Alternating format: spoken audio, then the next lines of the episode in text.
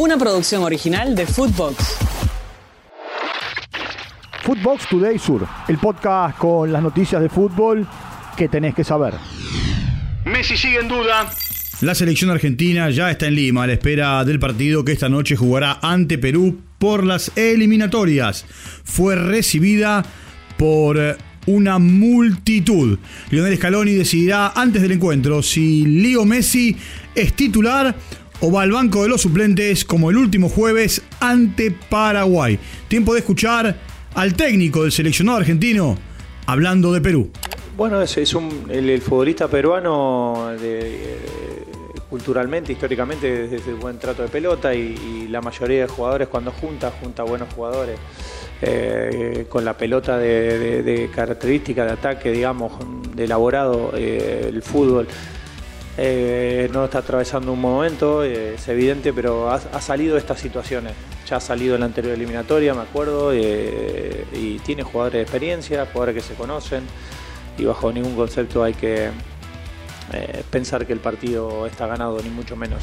El seleccionado peruano tendrá dos bajas sensibles, porque Carlos Zambrano y Christopher González están fuera del equipo titular por lesión. Escuchemos a Juan Reynoso. Pero se los puedes preguntar a los chicos, no en vivo, obviamente, no con un micrófono, pero en corta te van a decir a qué apostamos más en los entrenamientos. Y te firmo que no es a defender. A mí me gusta jugar, porque bueno, así sentí el fútbol. Todo listo en el centenario. Uruguay y Brasil jugarán uno de los partidos más atractivos de la jornada. Sergio Roget regresará al arco, mientras que Naitan Nández está en duda por una lesión. Tiempo de escuchar a Marcelo Bielsa sobre si Ronald Araujo puede jugar como marcador lateral para marcar a Vinicius.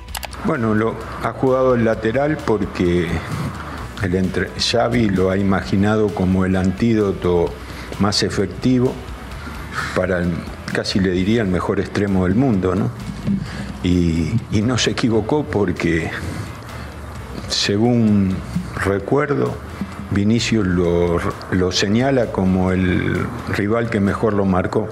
Eso habla de que ha resuelto partidos como lateral enfrentando al mejor extremo del mundo y lo ha neutralizado, bueno, ya está.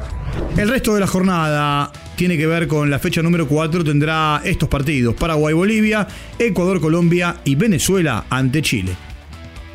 La fragata a la final.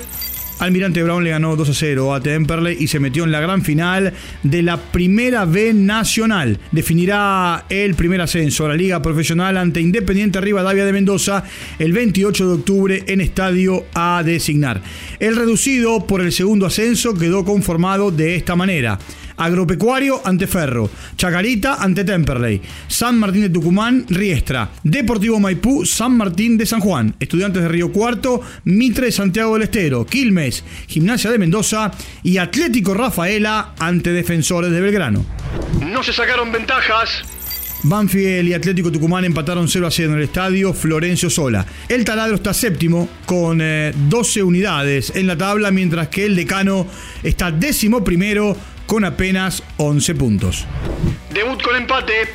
Central Córdoba de Santiago del Estero y Lanús empataron 0 a 0 en el estadio Madre de Ciudades. Fue el partido presentación de Ricardo Zielinski como técnico de Lanús. El Granate terminó con 10 jugadores por la expulsión del paraguayo José Canale. Lanús sigue sin ganar en lo que va del campeonato, mientras que Central Córdoba quedó 5 puntos por encima del último que está perdiendo la categoría. Tiempo de escuchar a Pedro de la Vega. Por eso, bueno, eso es un gran objetivo que tenemos como, como grupo. Eh, creo que es el objetivo también del club. Eh, así que nada, hay que, hay que luchar mucho. Como te digo, hay que mejorar y quizá ser un poco más fino en, los últimos metros y, y, en todos los aspectos para, para empezar a sumar y poder clasificar a Copa. Belgrano puntero. El Pirata le ganó 2 a 0 a Defensa y Justicia en el estadio Tito Tomaguelo. Los goles, Lucas Pacerini y Ulises Sánchez. Belgrano es líder del grupo B con 17 puntos y está en zona de Copa Sudamericana. Defensa y Justicia quedó cuarto en la tabla y está en zona de Copa Libertadores pensando en el 2024. Footbox Today Sur. Una producción original de Footbox.